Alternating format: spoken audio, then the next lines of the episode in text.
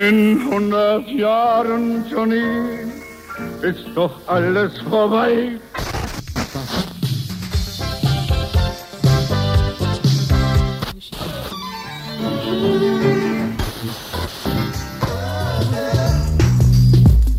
Make everything alright. ist mild. Meinen milden Verdauungshelfer. Hm. Qualität ist das beste Rezept. Richten.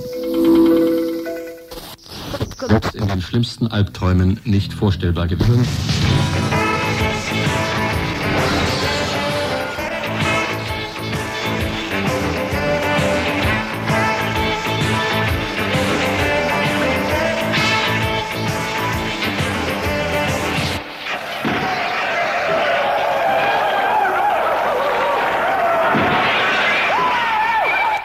Ihr hört das Tagesinfo vom 9. Dezember 1991. Ganz ohne Spruch willkommen zum Montagesinfo vom Montag, den 9. November, äh, Dezember 91. Redaktion Louis Hinz und Lex Hardy.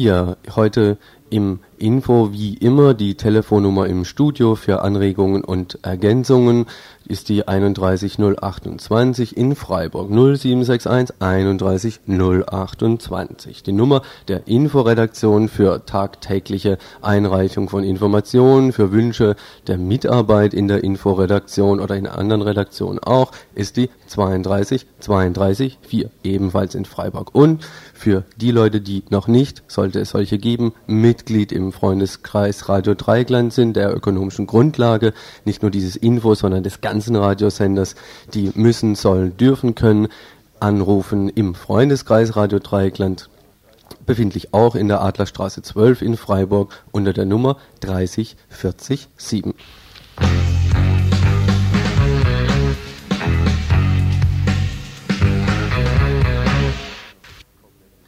Ja, und kommen wir dann gleich zur Themenübersicht im heutigen Info. Nach 1, 2, 3, 4, 5 Kurzmeldungen äh, fangen wir an mit einer Glosse, ein Spektakel der Stadt Freiburg, ein netter Nachmittag in der Kälte am 7.12. auf dem Flugplatzgelände. Dafür war dann am 8.12. wieder alles beim Alten. Eine Glosse zum vorweihnachtlichen Trubel.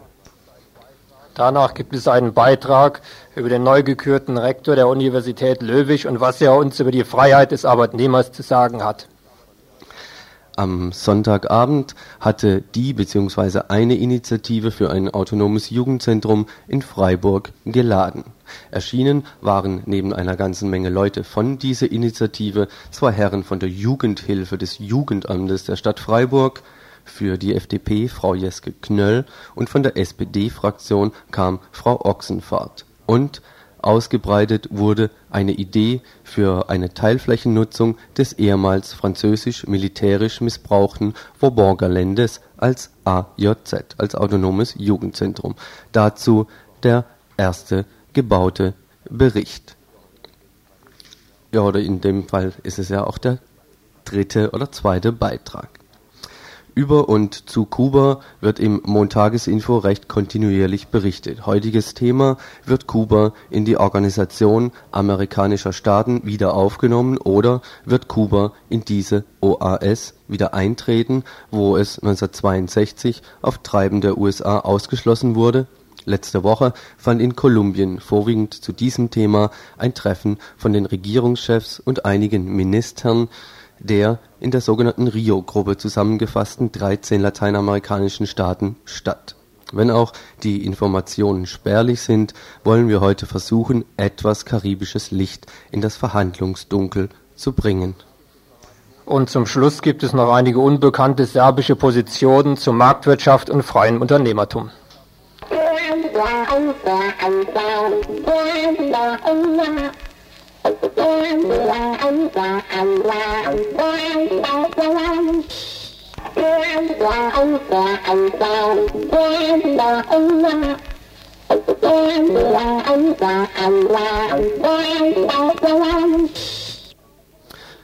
Die erste Seite der Freiburger Monopolzeitung, Dienstag, 10. Dezember 91. Die KTS. Die Konferenz- und Tagungsstätte in Freiburg befindet sich bei Stadtverwaltung und Stadtbau GmbH mitten in Arbeit. Nächstes Jahr soll bereits mit den ersten Teilen baulich begonnen werden. Da gerade zur Zeit die Wogen in Sachen KTS mal wieder etwas höher gehen, wenn sie auch nicht Bahnhofshotelhöhe erreichen, sieht sich die Stadt veranlasst, ihre Öffentlichkeitsarbeit zu verstärken. Die Ergebnisse des heutigen sogenannten Mediengesprächs, zu dem sowohl der KTS-Denkmalinitiator und OB Böhme als auch sein Bauadjutant Sternberg geladen haben, diese Ergebnisse schlagen sich denn auch in den prinzipiell stadtzerstörungspolitisch solidarischen Medien durch. Die Baugenehmigung liegt jetzt auch vor. Wie hoch die Kosten für die parallel laufende Propagandashow sind, bleibt erstmal im Dunkeln. Die nach wie vor aktive Initiative gegen die KTS will den für April 92 vorgesehenen Abriss des leerstehenden und völlig intakten Hotels Turenne mit 2000 Quadratmetern Nutzfläche verhindern, es erhalten und sinnvoll und unbefristet nutzen. Sie schlägt es erstmal als Winterquartier für Wohnungs- und Obdachlose vor. Und was schreibt der Hauptinitiator und Treiber der KTS und des Abrisses von bestehenden Wohnraum im sozialdemokratischen Pressedienst? Grund und Boden sind das Spekulationsobjekt Nummer eins geblieben.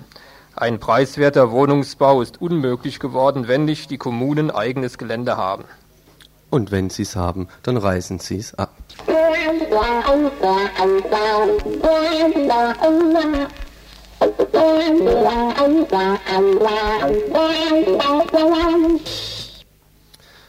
Eine Presseerklärung zu den angekündigten Abschiebungen von Flüchtlingen aus Baden-Württemberg in die fünf neuen Bundesländer kam heute hier ins Info rein. Nach vorliegenden Informationen, so ist herzulesen, plant das Regierungspräsidium in Freiburg groß angelegte Transporte von Flüchtlingen in die ehemalige DDR, die fünf neuen Bundesländer also. Es will damit auf Anweisung des Innenministeriums in Stuttgart den angenommenen Überhang von 8000 bis 9000 Flüchtlingen in Baden-Württemberg abbauen helfen. Noch vor Weihnachten sind entsprechende Transparente in die neuen Bundesländer geplant Transporte in die neuen Bundesländer geplant. Davon sind auch Flüchtlinge aus dem Landkreis Breisgau-Hochschwarzwald und aus der Kapplerstraße in Freiburg.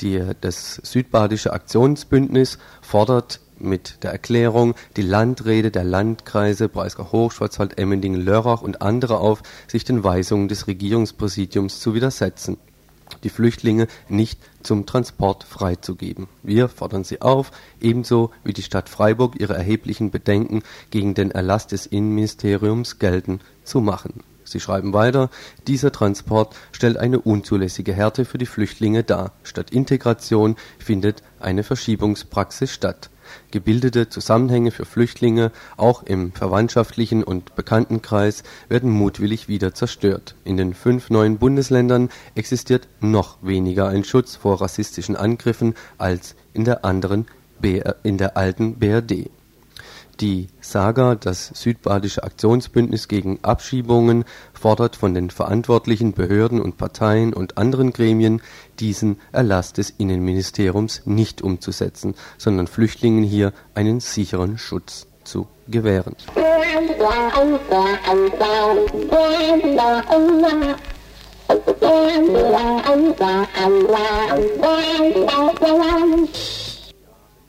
Nach mehr als eineinhalb Jahren in der Böblinger Straße gab es am vergangenen Freitagabend in Stuttgart in der Schwabstraße mal wieder eine Hausbesetzung. Das fünfstöckige Haus im Stuttgarter Westen stand seit 19 Jahren teilweise und seit zwei Jahren vollständig leer. Es liegt, na, richtig, in einem sogenannten Sanierungsgebiet. Fast das ganze Viertel gehört schon dem sogenannten Sanierungsträger einer Firma namens Loyal. Bis auf dieses eine jetzt besetzte Haus, welches die BesetzerInnen der Stuttgarter Stadtentwicklungspolitik ganz und gar nicht loyal gegenüberstehend vor der Luxussanierung retten wollen. Anstatt das altgewachsene Wohnviertel mit kleinen Geschäften der Jubi-Kultur preiszugeben, wollen die BesetzerInnen in diesem einen Haus jedenfalls ein kleines Wohn- und Kommunikationsprojekt starten. Die Bevölkerung aus der Umgebung steht, so jedenfalls ein Informant, überraschend stark hinter dieser Initiative. Die Forderung der BesetzerInnen nach einem Nutzungsvertrag konnte bisher nicht an die Besitzerin gebracht werden. Diese hatte die Hütte geerbt und redet weder mit der Stadt, noch war sie bisher von den BesetzerInnen zu erreichen. Eine Räumung scheint schon deshalb nicht unmittelbar bevorzustehen. Das Gebäude übrigens steht unter Denkmalschutz. Spätestens jetzt.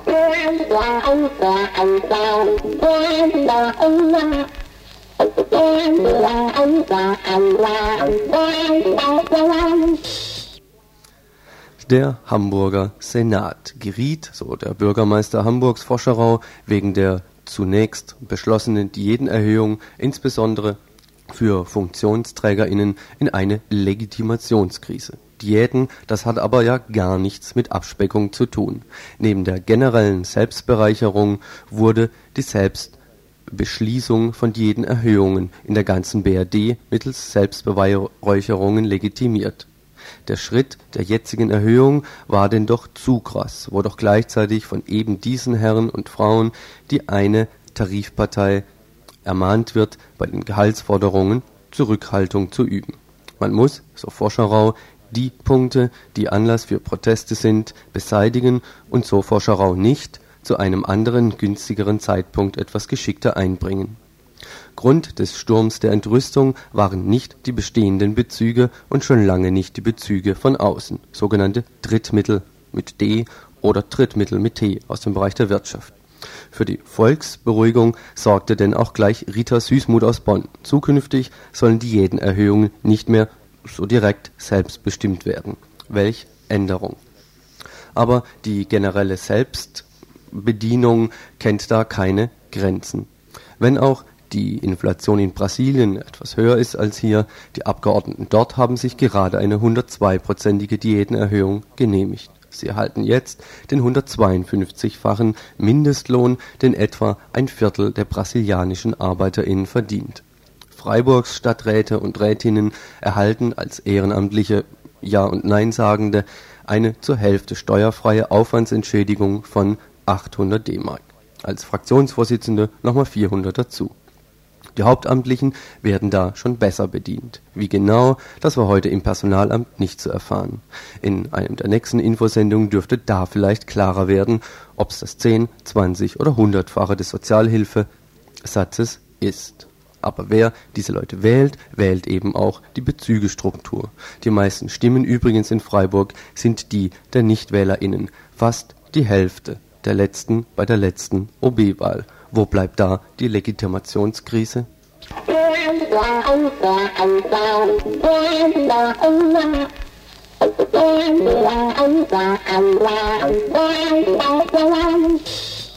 Ihr hört das Tagesinfo vom 9. Dezember 1991. Heute jährt sich zum vierten Mal der Jahrestag der Intifada des Aufstandes der Palästinenser und Palästinenserinnen gegen die israelische Besatzung. Wieder einmal hat die israelische Regierung die Grenzen dicht gemacht und das Krieg quasi das Kriegsrecht über die besetzten Gebiete ausgerufen. Einige Erfolge hatten die vier Jahre gebracht, so die Beendigung der Belagerung der palästinensischen Flüchtlingslager in Beirut und die Aufhebung der administrativen Verwaltung der Westbank durch Jordanien, was faktisch eine Anerkennung des 1988 ausgerufenen Palästinenserstaates durch Jordanien bedeutet. Inwieweit die Erfolge der Intifada anhalten, ist umstritten. Es ist eher zu vermuten, dass die Intifada in einer tiefen Krise steckt. Ausdruck davon ist, dass die Vorbereitungen und die Verhandlungen auf den Konferenzen in Madrid und voraussichtlich morgen in Washington weitgehend unbeeindruckt von den Ereignissen in den besetzten Gebieten vonstatten gehen. Das Gesetz der Ereignisse scheint Washington und Israel zu diktieren. Unter diesen Bedingungen scheint die PLO nun auf einen Kooperationskurs mit Israel hinzusteuern. In einem Gespräch mit dem israelischen Botschafter in der BRD erklärte der PLO-Vertreter Abdallah Franji, dass die PLO die von Israel angebotene Autonomie in den besetzten Gebieten akzeptiere, falls dies später zu einem selbstständigen Palästinenserstaat führe. Israel sei jetzt am Zuge. Aber solange Israel aber ganz Palästina besetzt halte, werde die PLO nicht ihren Anspruch auf die Bekämpfung des Zionismus aus ihren Statuten streichen. In diese Richtung zielt auch eine Erklärung der sogenannten arabischen Gruppe in den Vereinten Nationen. Diese haben sich dagegen gewandt, die Resolution der UNO-Vollversammlung von 1975 zu streichen, in der der Zionismus mit Rassismus gleichgesetzt wird. Der Gruppe gehören 21 arabische Staaten und die PLO an. Weitere Informationen zur Lage in Palästina bringt eine Veranstaltung des kritischen Seminars der ADW. Thema vier Jahre Intifada, veränderte Situation mit Georg Stein am Donnerstag, dem 12.12. .12. in der Uni Freiburg. Der genaue Ort und Termin werden auch weiter bekannt gegeben. Weiterhin spannend ist noch die Wiederholung der Internationalismus-Sendung vom vergangenen Samstag am Donnerstag um 13.30 Uhr zum gleichen Thema und vermutlich auch ein, äh, eine Sendung um 19.30 Uhr am Donnerstag zum Thema Frauen zur Intifada.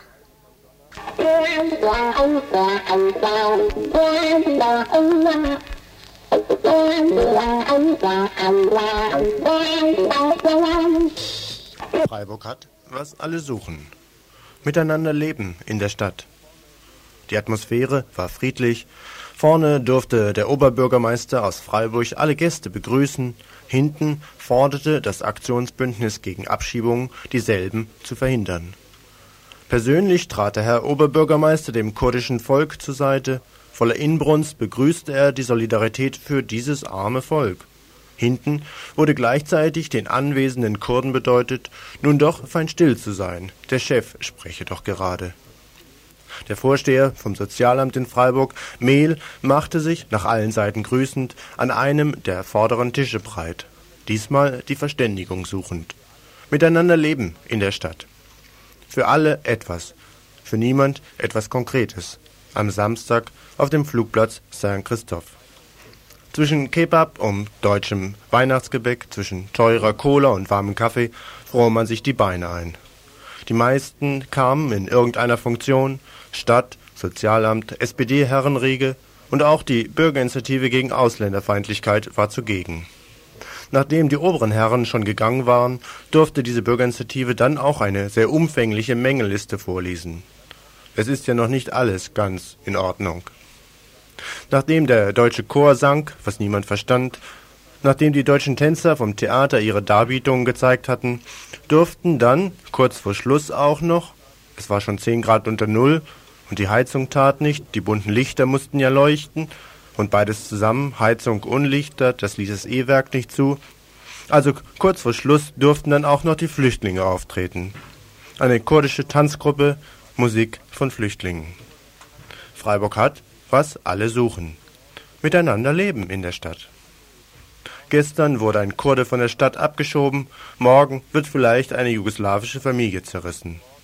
Freiburg hat, was alle suchen. Auch die Forderungen der Kurden bzw. der Flüchtlinge. Sie werden sich nicht vertreiben lassen, sie werden sich nicht umbringen lassen. Was dann noch fehlte am Samstagnachmittag auf dem Flugplatzgelände, wollen wir hier kurz beantragen. Für den Oberbürgermeister von Freiburg, Rolf Böhme, eine sehr preisgünstige Wohnung zu garantiert 90 D-Mark für ein Bett. Da der Oberbürgermeister einen Anspruch auf einen etwas größeren Wohnraum anmeldet, gewähren wir ihm statt 4,5 Quadratmeter großzügig 9 Quadratmeter pro Person und ein Zimmer zum Schlafen, ein weiteres zusätzlich zum Empfang von Gästen. Die Zimmer sind schön eingerichtet, zwei Drahtgestelle, Betten sind gut mit Schaumstoff gepolstert. Die Küche befindet sich gleich in der Nähe, dort steht ihm auch eine Herdplatte zu. Dieser preisgünstige Wohnplatz steht ab sofort zur Verfügung in der Hermann-Mitsch-Straße. Zusätzlich beantragen wir zum Beispiel für die Richterin Dr. Heise Landsberg die schon am Samstag auf dem Gelände von St. Christoph Buße tat und zum Tellerwaschen abgestellt wurde, weil sie zwei Tage zuvor einen Kurden zu einer Geldstrafe von DM 800 verdonnert hatte. Für diese Richterin beantragen wir eine volle Arbeitsstelle in der Gartenarbeit zu einem Stundenlohn von 3,50 Mark. Schon am Samstag bewies sie nämlich neben der Juristerei ihre guten Fähigkeiten beim Zusammentragen von Tellern und anderem Geschirr. Und in der Landschaftspflege könnte sie dann ihre volle Verantwortung einbringen. Die kurze Einarbeitungszeit könnte genügen, dort dann ihre kritische Karriere zu beginnen, die ihr im Gericht offenbar versagt bleiben soll. Wir beantragen weiterhin für den derzeit noch besten Vater in der Stadtverwaltung, Papa Mehl vom Sozialamt in Freiburg, für ihn beantragen wir zum Schluss seiner langen, wohlverdienten Laufbahn einen kostenlosen Kurdistan-Report. Die Zeitung der Nationalen Befreiungsfront Kurdistan, selbstverständlich auf Deutsch.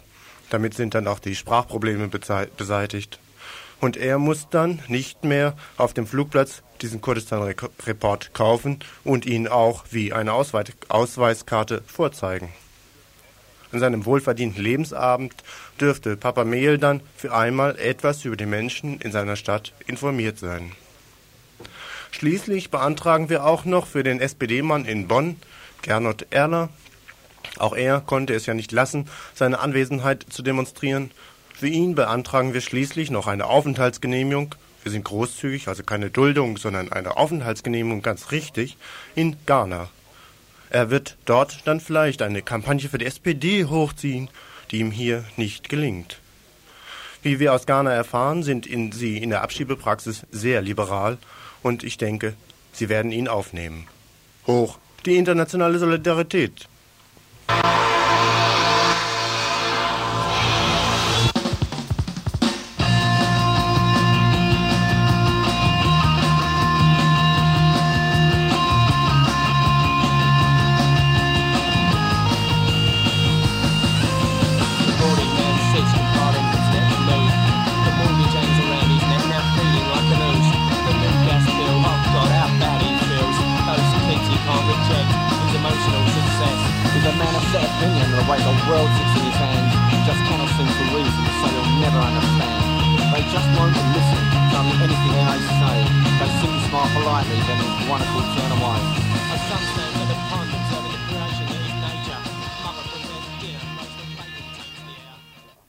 Ihr hört das Tagesinfo vom 9. Dezember 1991. Über die Freiheit der ArbeitnehmerInnen. Handelte ein Festvortrag in der Universität Freitag, dem 6. Dezember, den der neue Rektor Manfred Löwisch hielt. Er ist nicht nur Rektor, sondern gleichzeitig Professor bei den Juristen und beschäftigt sich vor allem mit Arbeitsrecht. Als Arbeitsrechtler fiel er uns schon einmal auf, nämlich als er zusammen mit vier anderen Professoren Empfehlungen zum weiteren Abbau des Streikrechts in den Betrieben lieferte. Jetzt macht er sich wieder Gedanken über die Arbeitnehmerin und ihre Freiheiten. Er begann seinen Vortrag mit folgender Geschichte. In einem Betrieb hatte ein Arbeitnehmer mit der Geschäftsleitung vereinbart, bei Erreichen eines bestimmten Alters in den Ruhestand zu gehen. Zwischenzeitlich schloss dieser Betrieb aber mit dem Betriebsrat eine Betriebsvereinbarung ab, die für alle Beschäftigten gilt und die einen früheren Zeitpunkt für die Verrentung vorsieht. Was macht also unser erster Arbeitnehmer? Er klagt vor Gericht, dass er länger arbeiten darf und bekommt vom Großen Senat des Bundesarbeitsgerichts auch Recht. Da haben wir sie also, die individuelle Freiheit des Arbeitnehmers, die er gegen das Kollektivrecht aller übrigen Arbeitnehmerinnen und Angestellten des Betriebes durchsetzen konnte. Sie besteht in diesem Fall darin, dass der Arbeiter bzw. die Arbeiterin sich länger ausbeuten lassen darf als die anderen in dem Betrieb. Dies ist ganz die Freiheit, die unser Arbeitsrechtler Löwig durchsetzen möchte. Für einen Professor mag das folgende ein neuer Gedanke sein, auf jeden Fall liegt er vollständig außerhalb seiner persönlichen Erfahrung. Der Zwang, die Lebensarbeitszeit zu verlängern, ist keine Freiheit, sondern kommt aus der Not, eine ausreichende Rente zu bekommen. Diese Freiheit ist genauso einzuschätzen wie die Freiheit vieler Frauen, die Teilzeit arbeiten. Sie müssen arbeiten, weil der Lohn eines Elternteils in der Familie nicht reicht und sie können keine volle Stelle annehmen, weil es ihre Aufgaben in der Familie nicht zulassen. Diese individuellen Freiheiten sind in Wahrheit individuelle Notsituationen, die heute die Wirtschaft noch nicht genügend ausnutzen kann. Deshalb ruft sie nach Deregulierung, nach Flexibilisierung oder nach Aufhebung von grundlegenden Arbeitnehmerrechten. Und diese Freiheit gilt es durchzusetzen, sagt Rektor Löwig. Natürlich ohne das Grundgesetz zu verletzen, das die Freiheit der Arbeitsvertragsparteien schützt.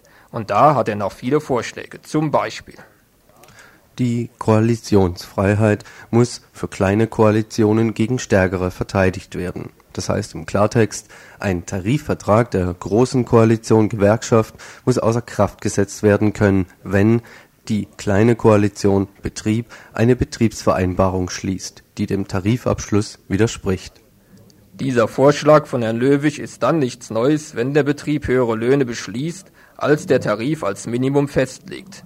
Das machen heute schon zahlreiche Betriebe. Aber andersrum gibt es die Freiheit des Betriebes heute noch nicht. Darauf zielt seine Freiheit des schwächeren Koalitionspartners aber hin.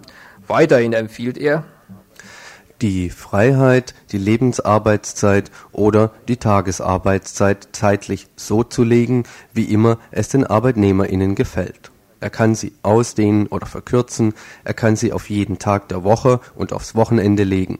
Er soll auch ohne Sozialversicherungspflicht arbeiten können, wenn die einzelnen Arbeitenden diese nicht braucht, zum Beispiel wenn sie RentnerInnen sind oder sowieso versicherungspflichtig und aus lauter Spaß an der Lohnarbeit noch einen Nebenverdienst aufnehmen. Dass die Wirtschaft seit langem gegen die lästigen verpflichtenden Arbeitsrechtsregelungen Sturm läuft, ist nichts Neues.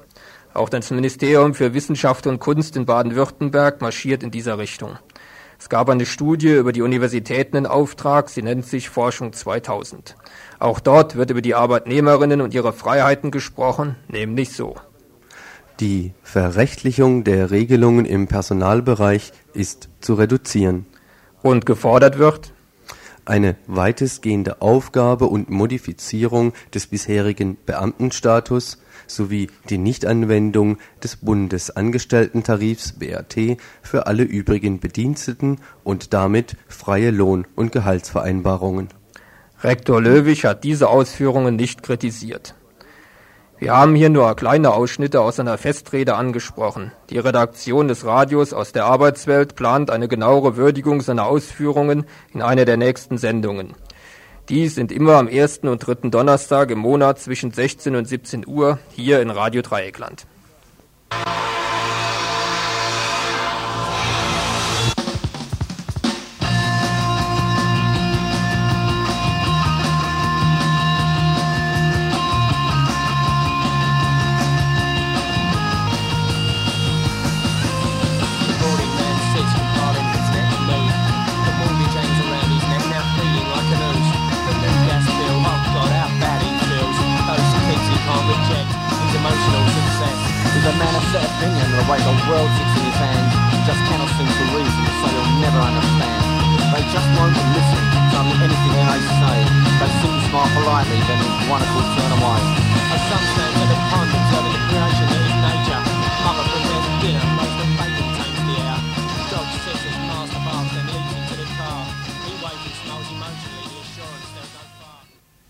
Am Sonntagabend hatte die bzw. eine Initiative für ein autonomes Jugendzentrum in Freiburg geladen. Erschienen waren neben einer ganzen Menge Leute von dieser Initiative Teilinitiativen als Punks gegen Langeweile kurz PGL, Motto Was langeweilt wird gut oder als Förderverein Subkultur kurz FSK, Motto Wenn's denn ein Verein sein muss. Neben diesen waren erschienen zwei Herren von der Jugendhilfe des Jugendamtes der Stadt Freiburg (Motto: Wir kriegen alles integriert), ferner protokollierte für die FDP Frau Jeske Knöll (Motto: Schon wieder ein Aha-Moment) und von der SPD-Fraktion kam Frau Ochsenfahrt, welche schon lange mit dem Gedanken an ein AJZ schwanger geht. Und, wie bei allen wichtigen Gesprächen, dabei war auch mindestens ein Mensch von Radio Dreieckland Ausgebreitet wurde dann eine Idee für eine Teilflächennutzung des ehemals französisch-militärisch missbrauchten Vauban-Geländes. Zusammen mit der selbstorganisierten Unabhängigen Siedlungsinitiative kurz SUSI oder in alleiniger Trägschaft von SUSI oder FSK möchte der Förderverein Subkultur (FSK) das bisherige Versorgungsgebäude des Areals mit gerade mal 2000 Quadratmeter Nutzfläche im Rahmen der bekannten SUSI-Konzeption für einen Teil des gesamten Vauban-Geländes für ein Wohn und Arbeitsprojekt als autonomes Jugendzentrum nutzen Als sogenannte Körperschaft ist der seit zwei Jahren bestehende FSK jetzt Mitglied bei der Siedlungsinitiative. Wenngleich die jetzigen und sowieso die zukünftigen Besitzverhältnisse nicht klar waren, waren's die Forderungen oder besser gesagt die Wünsche der Initiative umso mehr. Auf der Basis eines noch auszuhandelnden Erbaurechts oder Mietvertrages mit einer Miete Zitat eher symbolischen Charakters Zitat Ende oder mittels eines direkten Erbpachtvertrages des Trägschaftsvereins mit dem Bund soll hier bzw. dort unter einem Dach gewährleistet werden Grund- und Selbstversorgung mit Lebensmitteln, kommunikative Freiräume für die BewohnerInnen, ein allgemein zugängliches kulturelles Angebot und gemeinnützige und unkommerzielle Jugend- und Kulturarbeit der im Übrigen behindertengerechte Umbau, der soll in Eigenregie und Eigenverantwortung mit einem einmaligen städtischen Zuschuss von wenigen hunderttausend Mark durchgeführt werden.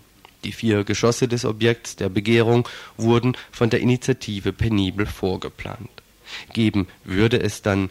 Öko-Großküche Schrägstrich Vollwert-Kostkantine, Kochkurse, internationale Koch- und Esskultur-Workshops, BewohnerInnen-Cafeteria, Volksküche, Lebensmittelkooperative, Büro, Konzert- und Theaterräume, Seminarräume, Medizentrum, Archiv, Gymnastikraum, Tanz, Selbstverteidigung, Meditation, Lagerraum, Hobbywerk.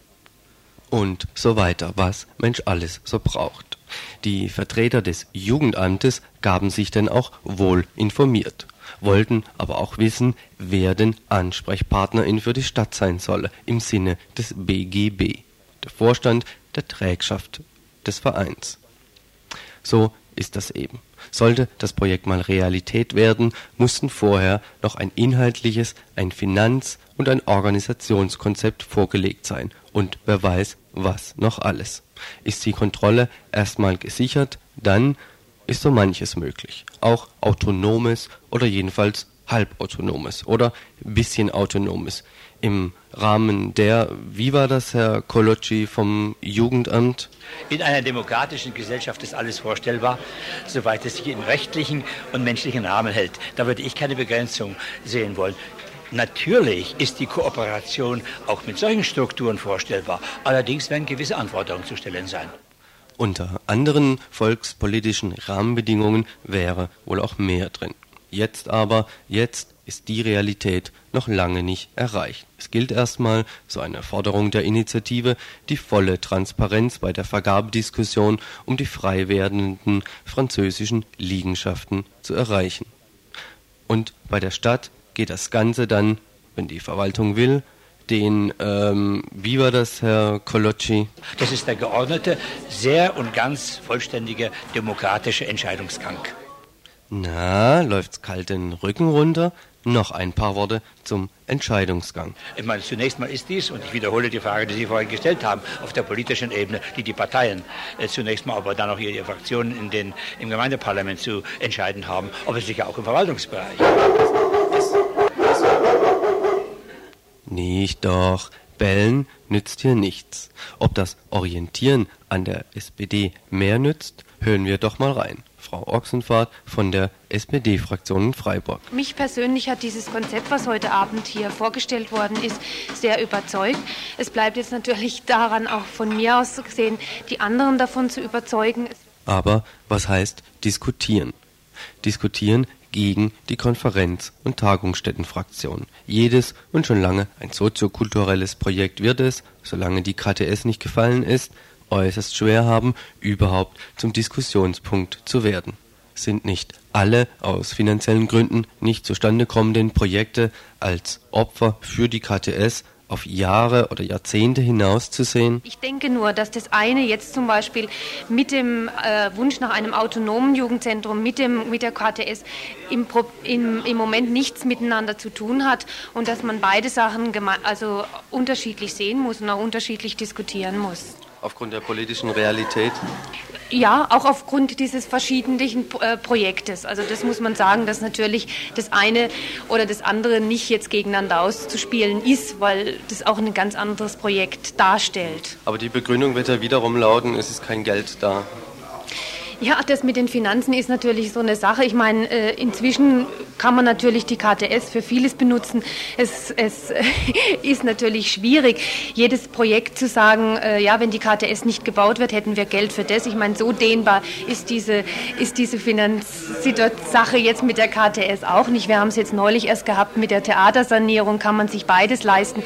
Das wird immer wieder ins Spiel gebracht. Ich möchte es jetzt einfach mal außen vor lassen. Außen vor lassen gilt nicht.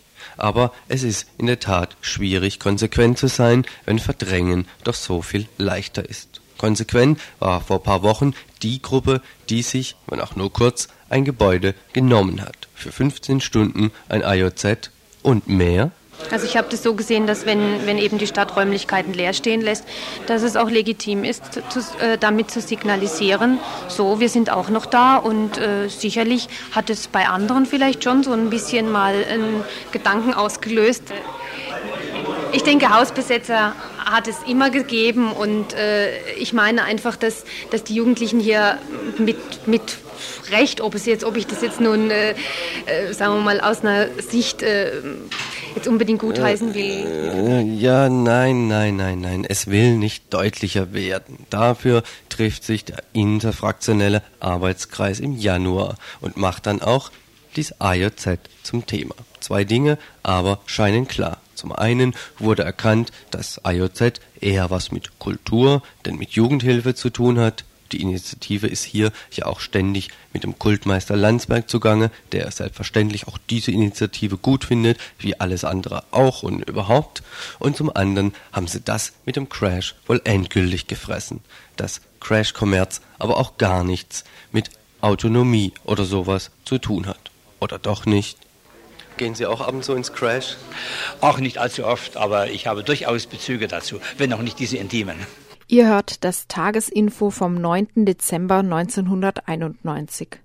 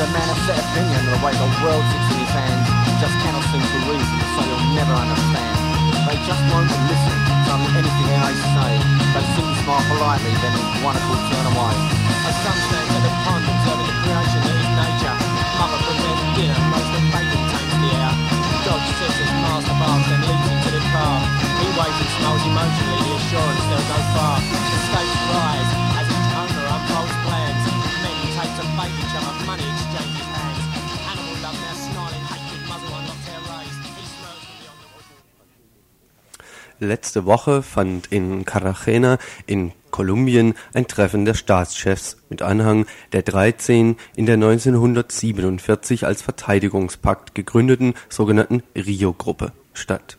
Vertreten sind in der Rio-Gruppe mit Ausnahme Kubas alle lateinamerikanischen Staaten von Chile bis Mexiko. Neben der Lage in Haiti war hauptsächliches Thema des Treffens die Wiederaufnahme Kubas in die OAS in der OAS, der Organisation der amerikanischen Staaten, sind alle amerikanischen Länder von Alaska bis Chile organisiert. Die weltpolitische Relevanz angesichts ihrer Breite ist umstritten.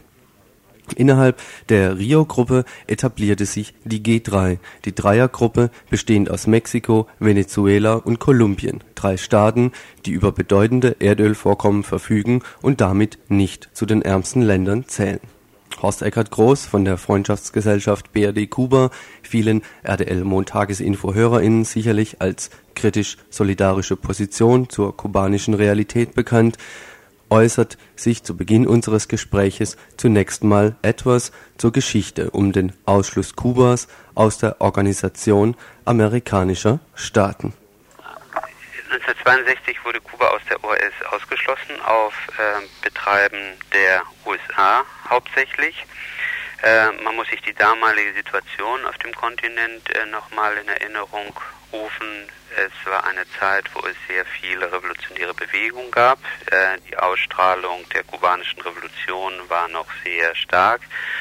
viele Revolutionäre meinten, jetzt sei nun der Zeitpunkt gekommen, um auch die Revolution in, den, in ihren jeweiligen Ländern durchzuführen.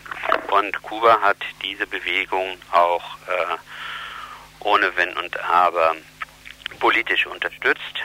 Und das äh, sahen viele Staaten als äh, Bedrohung an. Und da konnte, konnten die USA äh, ohne größere Probleme durchsetzen, dass äh, Kuba aus der OAS, aus der Organisation amerikanischer Staaten, ausgeschlossen wurde und dass äh, praktisch alle lateinamerikanischen Staaten, mit Ausnahme Mexikos, auch die diplomatischen Beziehungen mit Kuba abbrachen.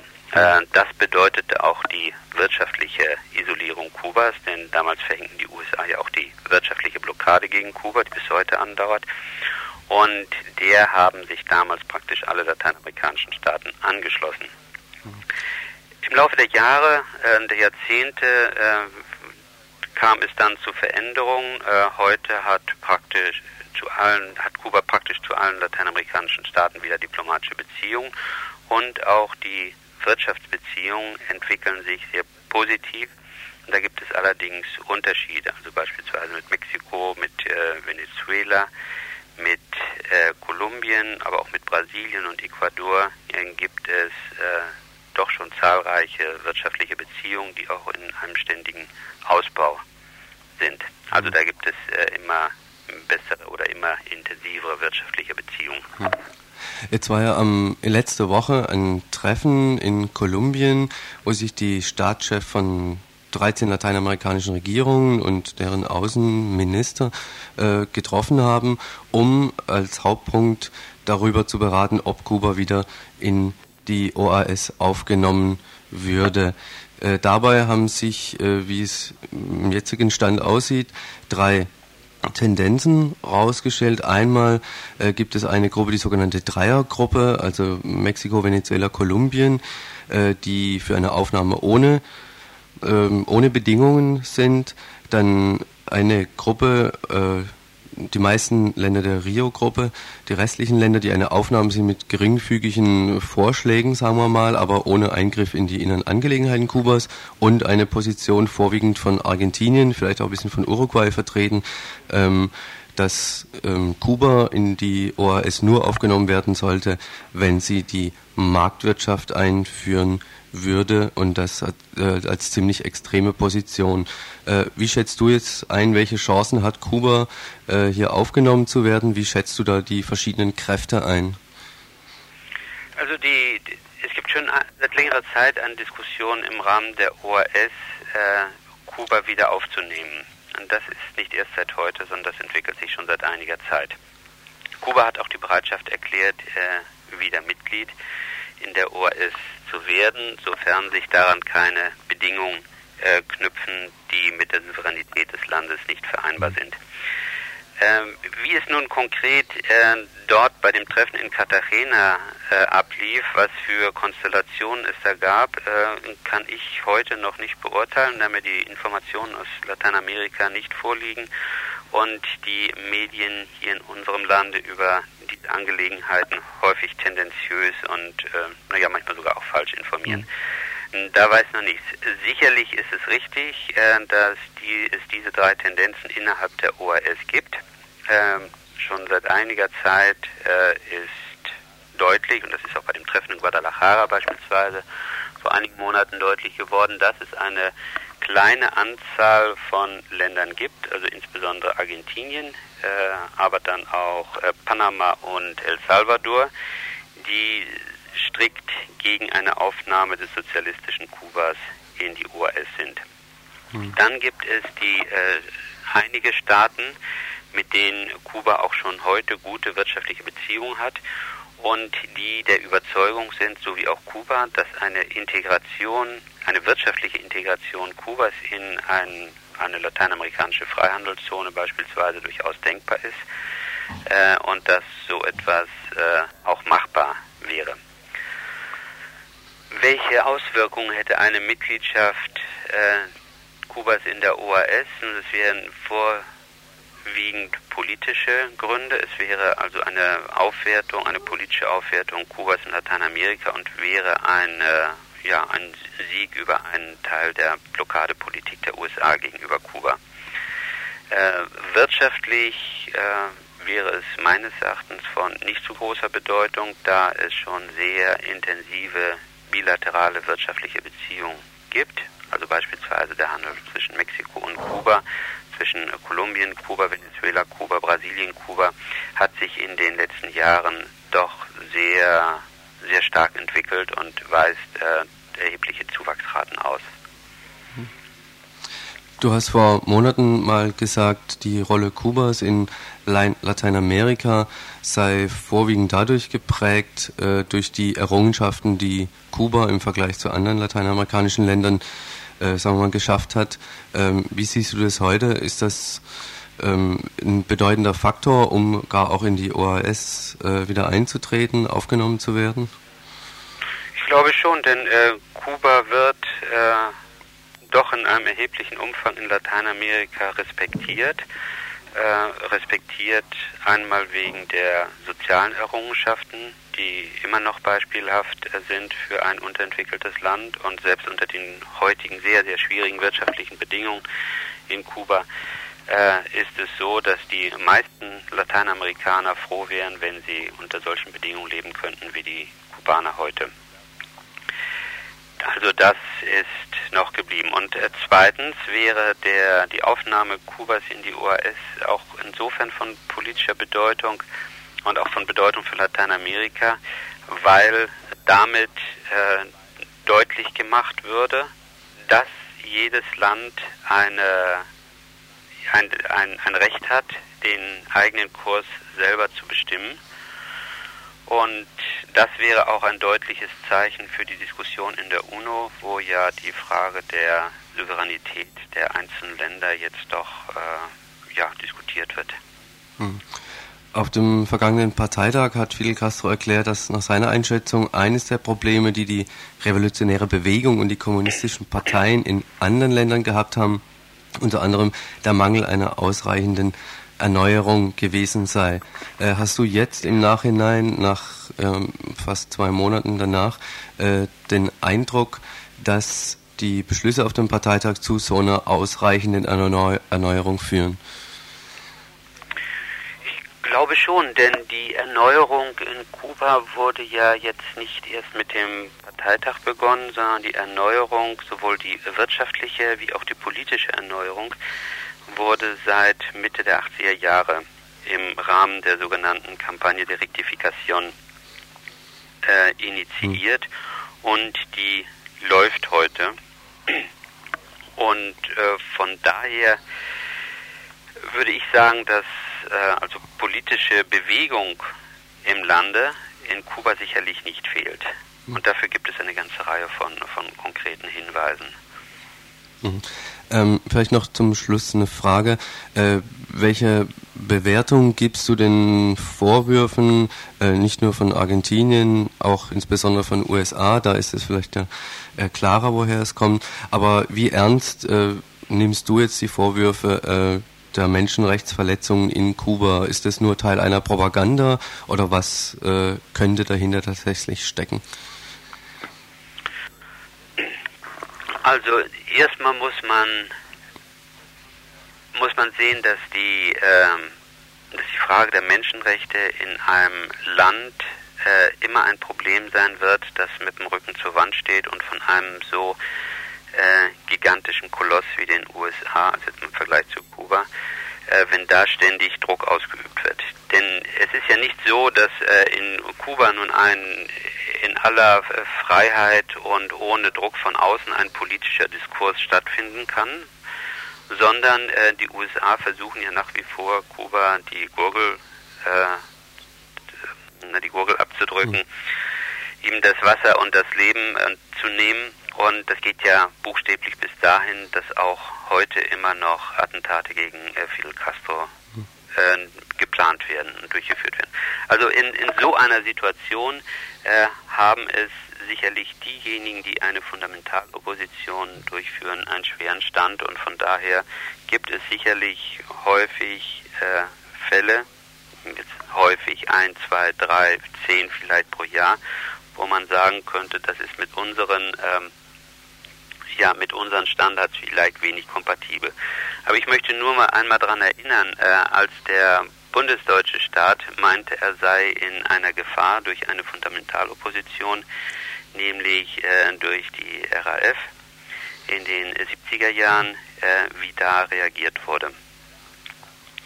Ähm, da gab es auch keine Zimperlichkeiten, da sind auch viele, viele merkwürdige Sachen passiert, über die man, über die viel, viele Menschen hier auch besorgt waren.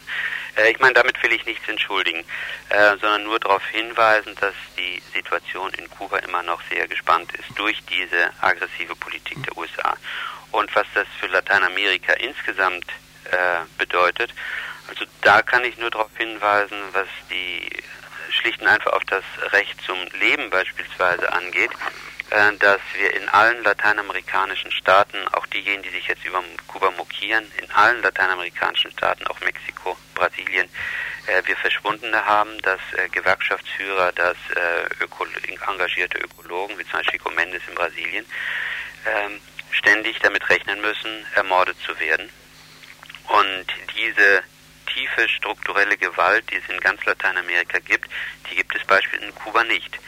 Das nur nicht, um etwas zu rechtfertigen oder etwas zu beschönigen, das muss man im jeweiligen Fall sehen, aber doch nur als Hinweis, dass Kuba, ein, was die Respektierung von Menschenrechten angeht, doch schon sehr, sehr viel erreicht hat. Mhm. Äh, noch ganz kurz am Schluss vielleicht eine Frage, eine kurze Antwort, wenn das möglich wäre. Auf dem Parteitag wurde auch dem ZK noch außerordentliche Vollmachten, gerade in Sachen Außenpolitik, äh, zugeteilt. Äh, ist das für dich jetzt, bedeutet es eine Machtkonzentration äh, im ZK oder aus welchen Gründen ist sowas unabdingbar notwendig gerade? Wie beurteilst du da die, das? Die äh, Vollmachten sind wirklich außerordentlich. Äh, ich habe ein bisschen die Befürchtung, dass das der innerparteilichen Demokratie nicht sonderlich förderlich sein wird. Äh, wir müssen sehen, mit welcher Verantwortung das ZK, das also sehr breit und sehr pluralistisch zusammengesetzt ist, damit umgehen wird. Ihr hört das Tagesinfo vom 9. Dezember 1991.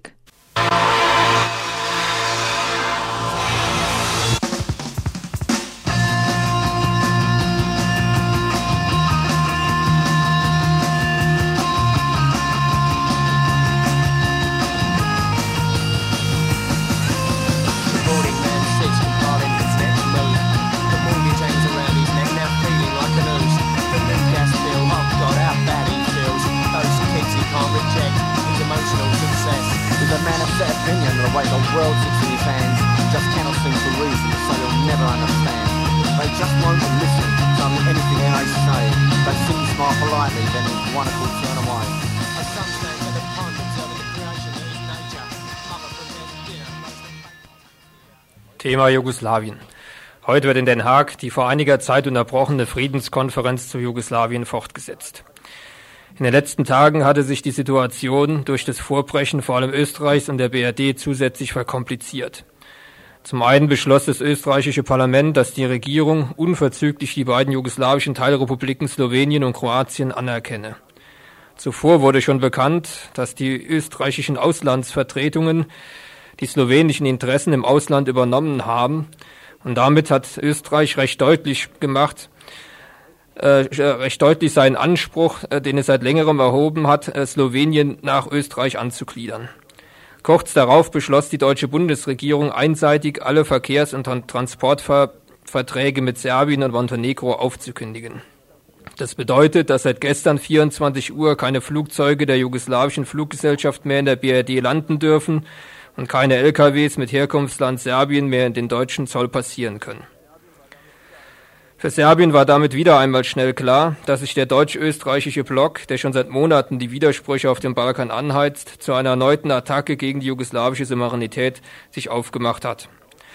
Dies hat auch schon der außenpolitische Sprecher der SPD Gansel erfahren oder erkannt, als er auf einer Bundestagssitzung erklärte, das gilt nicht für Äußerungen, die Bundes Innenminister Schäuble am Sonntag auf dem Deutschlandtag der Jungen Union gemacht hat. Ich zitiere, wir helfen nur, wenn die Aggressoren überzeugt werden, dass andere bereit sind, notfalls mit militärischen Mitteln die Aggression zu beenden. Das hat Schäuble gesagt und er hat dabei auch eine deutsche Beteiligung befürwortet. So hilft man nur der serbischen Kriegspropaganda, Herr Schäuble, dem Frieden schadet man damit. Ein militärisches Eingreifen wäre völkerrechtswidrig, es würde das Blutvergießen nur vergrößern, und eine deutsche Beteiligung wäre verfassungswidrig. Trotzdem ist es auf einer der letzten Sitzungen des EG-Außenministerrats der BRD gelungen, Serbien als der Hauptaggressor in den Auseinandersetzungen auf dem Balkan zu verurteilen. Durch eine gezielte Indiskretion ist nun auch noch bekannt geworden, dass die EG-Beobachter in Jugoslawien in einem ihrer letzten Berichte an die EG-Kommission einen massiven Einsatz von Truppen gegen die Volksarmee fordern. Es stellt sich natürlich die Frage, warum die IG, aber vor allem auch BRD und Österreich so vehement die Verurteilung und eine Gewaltanwendung gegen Serbien fordern.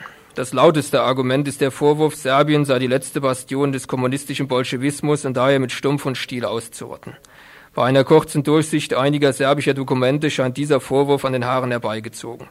So heißt es zum Beispiel in einer, in einer Erklärung der serbischen Nationalversammlung vom 10.10.1991 unter Punkt 7 der gemeinsame Staat aller Völker und Republiken muss als freiheitlich bestimmter begründet sein in den Prinzipien, die grundlegend verkörpert sind in der Vorschrift des Gesetzes, in umfassenden zivilen und politischen Freiheiten, in gegenseitiger Respektierung individueller und gesellschaftlicher Interessen, in Marktwirtschaft und in voller Freiheit des Unternehmertums. Offener kann man sich dem kapitalistischen Weltmarkt wohl kaum anbieten.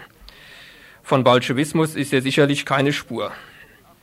Eher scheint Punkt 8 eine Erklärung anzudeuten, denn hier heißt es, während die Nationalversammlung diese Ansichten zur Lösung der jugoslawischen Krise und ihren Entwurf für einen zukünftigen gemeinsamen Staat auf diesen Gebieten darlegt, sucht sie stabile Beziehungen des Friedens und der Zusammenarbeit zwischen Nachbarn und mit der gesamten internationalen Gemeinschaft herzustellen, basierend auf der vollständigen Achtung der Prinzipien der Souveränität, des Nichtangriffs, der Nichteinmischung in innere Angelegenheiten anderer Staaten und betont gleichzeitig die große Verantwortung aller Mitglieder der internationalen Gemeinschaft für die Erhaltung des Friedens auf dem Balkan und in Europa. Die Nationalversammlung beharrt hier also auf den Prinzipien der Souveränität, des Nichtangriffs und der Nichteinmischung in die inneren Angelegenheiten anderer Staaten. Dies sind die Grundprinzipien der blockfreien Bewegung, die die Imperialisten schon seit Jahrzehnten zu wilder Hetze gegen die Unabhängigkeitsbewegungen veranlassen. Es könnte daher also sein, dass eine auf starke nationale Souveränität pochende serbische Bourgeoisie den Interessen eines Teils der EG-Imperialismen, vor allem dem deutsch-österreichischen Block, zuwiderläuft, die eher einen Zustand halbkolonialer Staaten auf dem Balkan bevorzugen.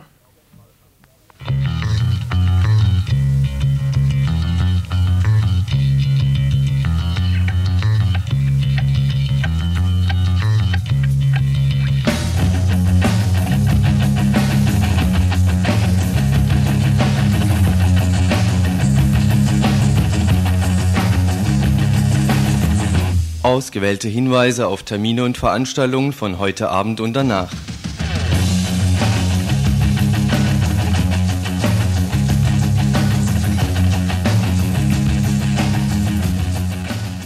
Fangen wir einfach mal an mit den voraussichtlichen Themen des Dienstagesinfos. Nachrichten und Hintergrundinfos bei Radio Dreikland gibt's auch frisch am Dienstag. Die Themen eingangs ein Blick aufs vergangene Wochenende, konkret zum Seminar Frauen im Radio. Gekommen waren nach Freiburg RedakteurInnen von verschiedensten Radioprojekten aus der BRD und der Schweiz, über eigenes Rollenverständnis bis zu inhaltlichen Fragen zu diskutieren. Die D-Mark vor dem Aus dies zumindest das Ziel der BRD-Vertretung in Maastricht. Sie versprechen sich so einiges von der Einführung einer europaweiten Währung schon in wenigen Jahren. Mehr jedenfalls als von finanziellen Grenzen rings um die BRD. Die lassen sich wohl mit viel zeitgemäßeren Methoden aufrechterhalten. Was führen die EG-Regierungschefs also im, im Schilde? Auf der Suche nach Antworten, Telefonate nach Zürich und Nürnberg.